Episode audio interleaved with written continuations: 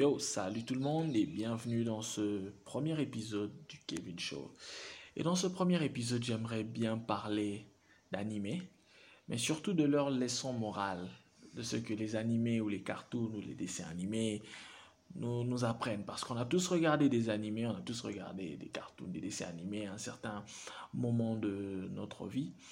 Mais on ne sait jamais vraiment poser les bonnes questions, à savoir euh, sur quoi ces animés étaient vraiment, quelle était la leçon morale. Et moi aujourd'hui, je vous, je veux vous donner, je, je, veux, vous, je veux vous parler de, de, du message que ces animés transmettent. Alors, je veux commencer par Avatar de Last Airbender, qui est un classique. Je commence par du très très lourd. Cette série est l'une de mes préférées. Je la regardais tous les jours et je dois vous dire que j'ai beaucoup appris grâce à elle.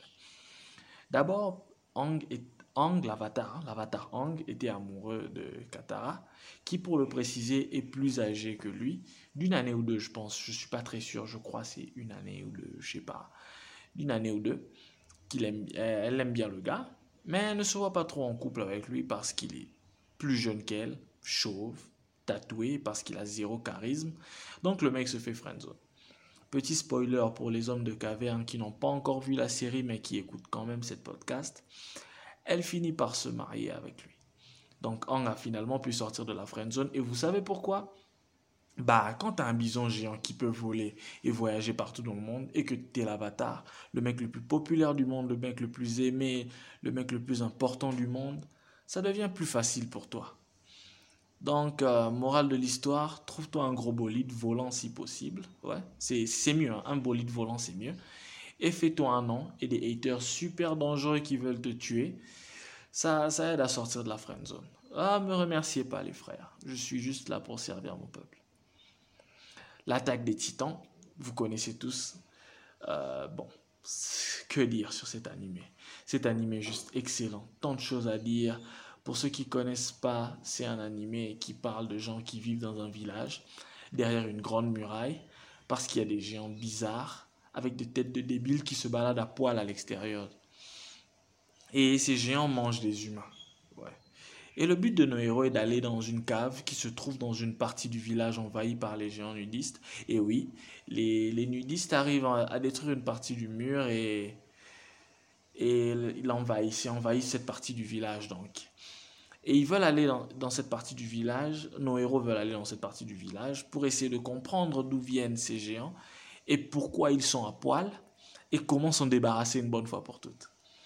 Et Eren, le perso principal, a sauvé Mikasa quand ils étaient enfants. Elle s'était fait enlever par deux gars qui ont tué ses parents et Eren, après l'avoir secouru, lui a filé une écharpe et le père d'Eren décide de l'adopter en quelque sorte. Et depuis ce jour, Mikasa n'a jamais retiré cette écharpe de son cou et elle est folle amoureuse d'Eren bah, la morale de l'histoire ici, c'est que si vous voulez pêcher une meuf, bah, filez-lui une écharpe et demandez à votre daron de l'adopter. Cette technique de drague est infaillible. Apparemment, elle marche parfaitement. Je pense que je vais bien l'essayer. Je vais demander à mon daron d'adopter un crush et j'espère que je ne vais pas me faire brother zone. Hein. Mais si ça a marché pour Ren, ça peut bien marcher pour moi. Hein. Et un petit plus, avec cette méthode, vous ne pouvez pêcher qu'en hiver. Parce que l'écharpe en été, c'est pas trop ça bah, si vous échouez, si vous échouez euh, le péché en hiver, bah, c'est branlette jusqu'à la fin de l'année hein, pour vous. C'est branlette jusqu'à l'année prochaine, mon gars. Naruto. Maintenant, j'aimerais parler de Naruto, que vous avez certainement tous regardé à un moment de votre vie. On a tous regardé Naruto à un moment de notre vie. On a tous essayé de faire le multiclonage à un certain moment de notre vie. Et je sais que vous vous en foutez, mais je vais quand même le dire. Naruto, c'est l'un de mes animés préférés, voire mon préféré de tous les temps. Oui, j'assume. Et ça va spoiler un peu pour ceux qui n'ont pas vu l'anime jusqu'à la fin. Naruto m'a appris deux choses. La première, c'est que les filles doivent arrêter de friendzoner les mecs. Sérieux. Les filles, plus vous friendzonez un mec, plus il devient fou. Et c'est le cas de Bito. Il s'est fait friendzoner par Rin, dont il était fou amoureux. Non seulement elle friendzone le gars, mais elle tombe amoureuse de Kakashi qu'Obito considérait comme un rival. Imaginez un peu comment le gars a dû être affecté psychologiquement. Et quand elle, et quand elle meurt, Obito pète un câble. Obito pète un câble et déclenche une guerre plus tard. Les filles, à cause d'une friendzone, le monde, de ninja, le monde des ninjas a failli être détruit. Bah bravo. En tout cas, gros chapeau à vous les meufs. Donc arrêtez de friendzone les gars. Ce truc, il détruit psychologiquement les mecs. Et peut-être que si on a, peut-être que si on, on, enquête sur les guerres qu'il y a eu auparavant, bah il y a sûrement eu une guerre similaire. Hein.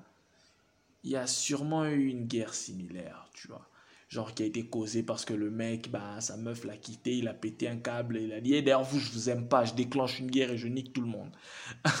On ne sait jamais. Et la deuxième chose que j'ai appris, c'est que l'amour de ta vie, c'est pas forcément la meuf fraîche que tu essayes de draguer toute l'année, euh, la meuf la, plus bonne de l'école ou la plus bonne du quartier et tout, non. Bah, c'est peut-être la, la, la stalkeuse timide et bizarre qui te suit depuis toujours bah, c'est le cas de, le cas de Hinata. Vous connaissez tous Hinata. Bah, la meuf bizarre qui, qui parle presque pas, la meuf timide qui suit Naruto partout et qui rougit à chaque fois, euh, à chaque fois qu'il lui parle. Bah ouais. Hinata finit par se marier avec Naruto et ont eu deux beaux enfants.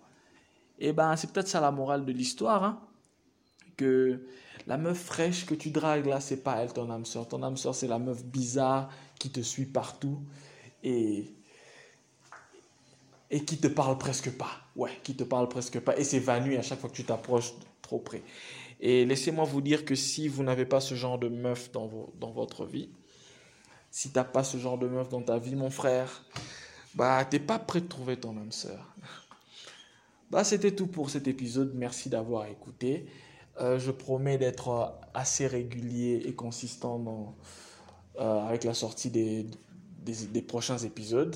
En tout cas, Merci de supporter, merci de supporter cette podcast et rendez-vous au prochain épisode. Peace